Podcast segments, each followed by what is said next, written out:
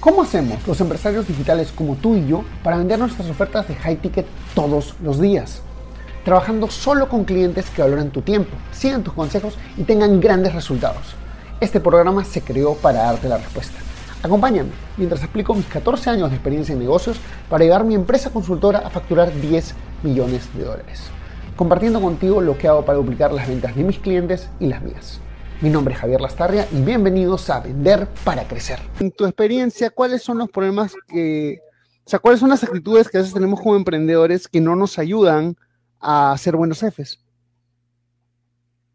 Híjole, es que esto no nada más aplica para los emprendedores, esto, esto aplica para, para todos, porque en la universidad, en la universidad no nos enseñan a ser jefes, en la universidad no nos enseñan a, este, pues a liderar, no nos enseñan a, manejar gente, no, no, nos enseñan esa parte, no nos enseñan a construir esas habilidades. Creo que esas las vamos adquiriendo poco a poco en nuestros trabajos o en nuestros emprendimientos, así que son las mismas que aplican para, para un corporativo como para un emprendedor, que sería, primero que nada, el miedo de delegar.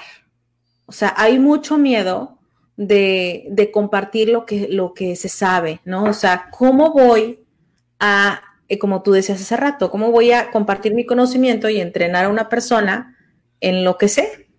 Este, si esa persona probablemente se te va a ir, bueno, pues esa persona también se te va a ir si no la entrenas. o sea, hay muchas más probabilidades de que se vaya si no la entrenas y si no la desarrollas, pero muchas más, o sea, el triple más que si la entrenas. Así es que eh, tendríamos que estar estrenando, o sea, quitarnos ese miedo eh, de, desarrollar a otras personas. O sea, tendríamos que estar desarrollando, desarrollando a las personas que trabajan con nosotros, porque si hacemos eso, si les damos oportunidades de crecimiento, si los desarrollamos, a lo mejor tú dices, bueno, en este momento soy emprendedor y no tengo otra oportunidad eh, una oportunidad de crecimiento en otro puesto porque no tengo más puestos, bueno, desarrollalo. Eh, desarrollalo como profesional, desarrollalo como persona y créeme que ahí va a estar. Obviamente también si está conectado a la misión y al propósito del emprendimiento del negocio. Eh, lo otro... Siempre... Ah, perdón, termina, termina, termina. Pues lo otro es este, este, eh, esta falta de humildad en decir, cuando tú te pones los lentes y dices, ya sé todo, yo aquí soy el jefe, yo aquí soy el que emprendió la idea, yo sé todo, ya no necesito que venga alguien nuevo o que venga un trabajador, un empleado y me diga, hay una nueva manera de hacerlo o por qué no lo hacemos así. Cuando nos quitamos, cuando nos, cuando nos quitamos esos lentes de aprendizaje, cuando dejamos de aprender de los demás y decimos, soy experto y ya sé todo, híjole, Ahí es donde empiezan los problemas. Ahí es donde nos perdemos la oportunidad de ver las situaciones con ojos frescos. Porque, ¿qué crees? Las personas que trabajan conmigo, contigo, incluso conocen más de la operación de tu negocio que tú mismo.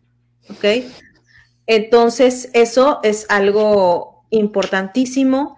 Eh, y, creo que sí se necesita que tener muchísima um, humildad para para entender que no lo sabemos todo, que hay alguien que puede saber más que nosotros y que incluso alguien que esté en otra posición, sea, si hablamos de, de, jerarquías o de organigramas, que alguien que esté incluso más abajo de la posición en la que yo estoy, sabe, puede saber más que yo de mi negocio, de la operación y que por eso debo escuchar, debo de aprender siempre con curiosidad. Cuando uno está con curiosidad, aprende del otro. Es, ¿De dónde viene este comentario? O sea, ¿desde dónde viene este comentario? ¿Por qué me está diciendo esto? O sea, con curiosidad. No, simplemente agarrar y decir, eso está mal, eso no es así.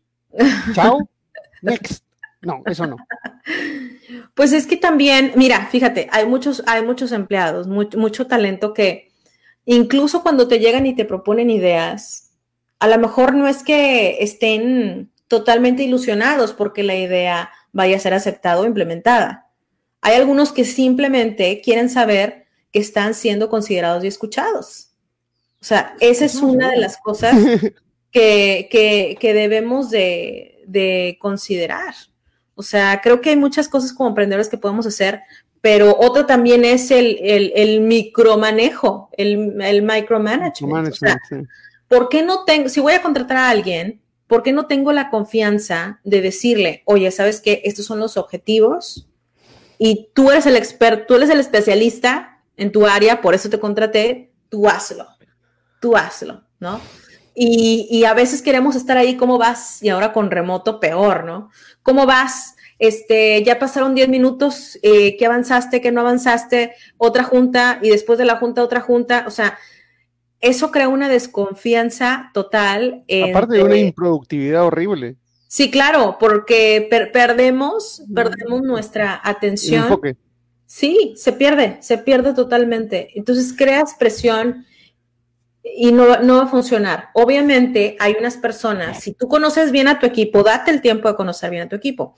Si tú conoces bien a tu equipo, te darás cuenta que hay personas que tienen más este espíritu emprendedor, más espíritu líder y otros son más seguidores. O sea, otros son, a ver, eh, necesito que me digas exactamente cómo se tiene que hacer, pero aparte de eso, necesito que estés revisando conmigo eh, una vez al día o cada tres días o una vez a la semana. Y hay otras personas que únicamente tú les tienes que decir lo que tienen que hacer, lo clarificas lo que tienen que hacer y eh, hablar con ellos una vez por semana, una vez al mes o entregando objetivos y es como ellos eh, pues van a poder desempeñarse, pero también hay que tomar el tiempo para conocer, conocer al equipo.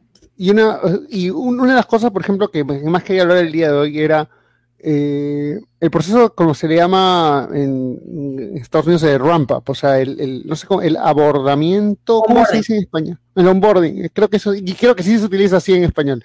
Este, o sea, el onboarding de un nuevo empleado. porque es una etapa crítica. O sea, ¿qué pasa cuando hacen el onboarding correcto? O sea, a veces tienes la persona correcta en el sitio correcto, pero haces el onboarding incorrecto y termina rebotando de manera alucinante. O sea, cuéntanos un poquito tu experiencia en eso, por favor.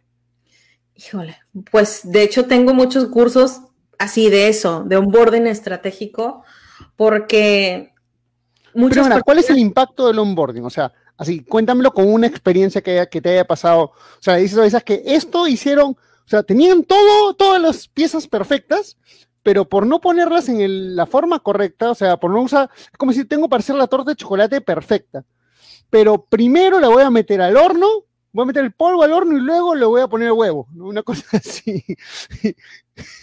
claro, te imaginas cualquier cosa. ¡Qué mugrero! Qué, qué, horrible. El polvo quemado, un huevo y la leche encima. Pero es que o sea, suena ridículo, pero a veces así hacemos las cosas como emprendedores porque no sabemos, o como empresarios porque no sabemos. O sea, cuéntame un caso que te haya pasado así, donde tenían literalmente el chocolate más fino, tenías la leche de almendras de coco, la más rica, la más sabrosa, los huevos de granja, hicieron un asco de torta. Por favor. Este, pues me, encantan las, las, ilustraciones, este, lo pedagógico que, esto se pone. Fíjate que este, a, este, a este proceso ni siquiera ha llegado la conciencia en los grandes corporativos de lo importante que es el onboarding, o algunos le llaman inducción, pero el onboarding va más allá de la inducción. Este, para empezar, el onboarding es el proceso en el que el talento o el empleado se adapta, se adapta al trabajo, o sea, se adapta al puesto, se adapta a la cultura de la empresa, eh, se adapta socialmente pues a los compañeros y, al entorno. Es todo ese proceso de adaptación y es nuestra responsabilidad como corporativo, como emprendedor, acompañarlos en ese proceso. Entonces, eh, ¿Qué significa acompañarlos en ese proceso? O sea, porque algunos se agarran y le ponen un supervisor, dicen, oye, ya, él te va a enseñar a usar el, porque onboarding, ¿qué es lo que normalmente entienden las personas por onboarding o inducción? Este es el sistema, estos son los productos. La bienvenida, y es más que eso, o sea. Hola, esta es tu cartita, gracias, siéntate, trabaja. Sí, mira, sabes que la, bienvenida es, eh, perdón, el onboarding es mucho más que una bienvenida y un paquete eh, de bienvenida, una cartita, este, poner algo en el escritorio o, una llamada y decirle bienvenido, bienvenida al equipo. Eh, va, va, mucho más, va mucho más allá de eso. Ahorita te voy a decir más o menos qué es, qué es lo que involucra. pero mm, este, hay, hay un porcentaje muy alto de personas que llegan a su primer día de trabajo, llegan a su primera semana de trabajo, tienen una experiencia desastrosa y se van de la empresa. Se van de la empresa eh, en los primeros tres meses, en el primer mes, en, en, la primera semana, en el primer mes, en los primeros tres meses. Es un porcentaje altísimo, o sea, casi hasta del 30%. Es un porcentaje altísimo. Entonces, todos los esfuerzos que se hacen de dinero, porque para reemplazar a esa persona... Ir una persona, una buena persona, normalmente cuánto le cuesta a la empresa, promedio. Pues mira, es como, eh, para, para, reemplazarlo es como que el, el, el 50% más o menos, me voy a traer las estadísticas, de, de, su sueldo. Este, y, y, eso es demasiado, anual, anual.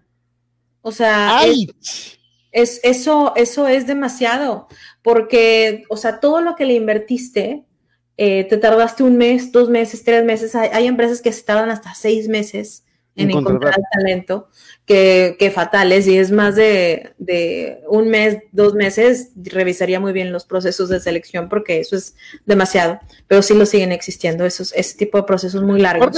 Cuando o sea, la persona que, que entra no es la misma que la que comenzó. Sí, sí, totalmente. Y entonces, para empezar, la persona, tú en la entrevista le dijiste, somos una buena empresa o este emprendimiento se va a tratar de esto y tengo este propósito y tengo esta visión. Y llega la persona con unas expectativas así, pero así. Y entonces ya firmó papeles, entra a su primer día de trabajo y ¿qué pasa? No pasa nada, grillitos. O sea, no sucede absolutamente nada. O nada más, bienvenido, ahí está tu computadora o usa lo correo usa lo que tienes, aquí tus accesos para el correo, para intranet, para lo, lo, que sea, este, y ya, y ahí se acaba, ahí se acaba. Y entonces hay muchos ejecutivos, muchos ejecutivos, y no solamente ejecutivos, muchas personas que dicen, bueno, si así fue mi primer día, si así fue mi primera semana, ¿qué me espera en tres meses? ¿Qué me espera en seis meses? ¿Qué me espera en un año? Y por eso las personas se van y entonces tenemos que empezar no nada más la parte de la selección, sino también del entrenamiento, la parte de la capacitación. Por eso, si tú, lo que me encanta decirles es, si tú no preparas onboarding, como quiera, la persona ya lo está recibiendo como onboarding. Preparado o no preparado, tú ya lo estás dando. O sea, el onboarding que no diste es también onboarding. Eso también significa que no te preparaste, no lo hiciste, no te importó y no estás ahí para ellos. Y acompañamiento me refiero en que eh, los acompañes en conocer la función del negocio. O sea, hacia dónde va el emprendimiento, por qué existe. Eh, y no nada más misión, visión, valores, sino cómo, puedo, decirle a esa persona eh, que realmente es importante para la organización después de que le queda claro eso, ah, bueno, y los objetivos de negocio, ¿sabes qué? En este mes nuestro objetivo es este, en seis meses nuestro objetivo es este, en tres años... ¿Qué rol es esto dentro de este objetivo? Sí, sí. Porque la... alguno es como que, ah, ya, te, te, contrato, ¿tú qué eres? No sé, yo soy la recepcionista, ah, perfecto, nuestro objetivo es un millón de dólares en ventas, ah, ya, pues, pero conmigo tiene que ver, así que... Pero to todos están relacionados, todos están relacionados. Oh, por supuesto, pero si nadie le dice a ella o a él. A los objetivos, pero donde se pierde, donde se pierde la conexión entre el objetivo grandote de hacer, de ganar 50 millones de dólares a una recepcionista es, y ella, pues yo qué tengo que ver con el millón de dólares. Pues es que si tú no das un servicio desde el principio, cuando recibes a la gente que van a ser nuestros nuevos proveedores, cuando recibes a la gente que van a ser nuestros, nuestros nuevos clientes, cuando recibes a la gente que pueden ser nuestros, nuestro nuevo talento, eh, o el conservar a un cliente una cita, a alguien que viene de gobierno a hacer una inspección, etcétera, etcétera, etcétera. Si ese proceso no se diera, si esa persona no hiciera su trabajo bien, va a impactar a ese millón o a esos 50 millones de dólares que quiere ganar la empresa. Todos están, todos los puestos están relacionados con esos objetivos estratégicos. Entonces, el onboarding tiene varios pilares y el acompañamiento es para que la persona pueda entender muy bien cuál es la estrategia de negocio, o sea, estos objetivos de los que hablamos, pero también cómo me aplica a mí. O sea, yo que soy un operario, eh, yo, yo que soy el, el, conserje, yo que soy el ejecutivo, yo que soy el supervisor, ¿cómo me aplica a mí? ¿Cómo lo puedes desglosar para saber qué voy a impactar a, llegar a ese, a ese número o, a esa estrategia de negocio. Eh, punto número dos, la clarificación en el puesto. Porque, ¿qué es lo que pasa? Que tú les dices, bueno, esto es lo que te toca hacer, y pasan dos días y la persona está ahí trabajando día y noche para hacer bien su primera tarea, y entonces la entrega y tú dices, ¿por qué la hiciste así? Sí, es que mira que te la hice en Excel. Oye, es que aquí el cliente no lo quiere en Excel, lo quiere, lo quiere en Google Doc, en Google este, Sheets, o lo quiere en, en, lo quiere, no sé, con Power BI o algo así. Y entonces la persona, oye, pero no me, no me dijiste que tenía que ser de esa forma. O sea, no me dijiste que lo querías con esta letra, no me dijiste que querías que incluyera telescampos, no, no me dijiste nada de esas cosas. Entonces, el acompañamiento es clarificar, clarificar las funciones, los proyectos, no, no solamente del primer día de la, de la primera semana, de la segunda semana, del primer mes, del segundo mes, del tercer mes, del sexto mes. O sea, esa, esa parte también. Y lo social y lo cultural, ¿cómo lo voy a introducir a la cultura de la empresa? O sea, si la cultura de la empresa es ser una persona, una, una, un emprendimiento o una empresa que están muy casados con la diversidad y la inclusión, y entonces esta persona eh, llega y empieza, empieza a hacer chistes eh, que no tienen sentido y que pueden ofender eh, a, una, a una minoría, y entonces ese, ese chiste lo escuchan otros empleados o lo escucha el cliente, pues ahí ya hay una también desconexión. Y no es que la persona quisiera hacerlo, es que nadie le explicó que la cultura, en la cultura de la empresa pues se valora mucho la diversidad y la inclusión. Hey, ¿te gustó el contenido que escuchaste hasta ahora? Entonces te invito a ser parte de nuestra comunidad donde todas las semanas creamos nuevas cosas como cómo pasar de low ticket a high ticket o tácticas para vender 100 mil dólares al mes. Todo esto está en nuestro grupo privado de Facebook. Entra a secretosparacrecer.com y únete ahora. No olvides que si dejas tu email también te llevarás una serie de clases gratis que no están en ningún otro sitio. Anda a secretosparacrecer.com y regístrate ahora. Es 100% gratis.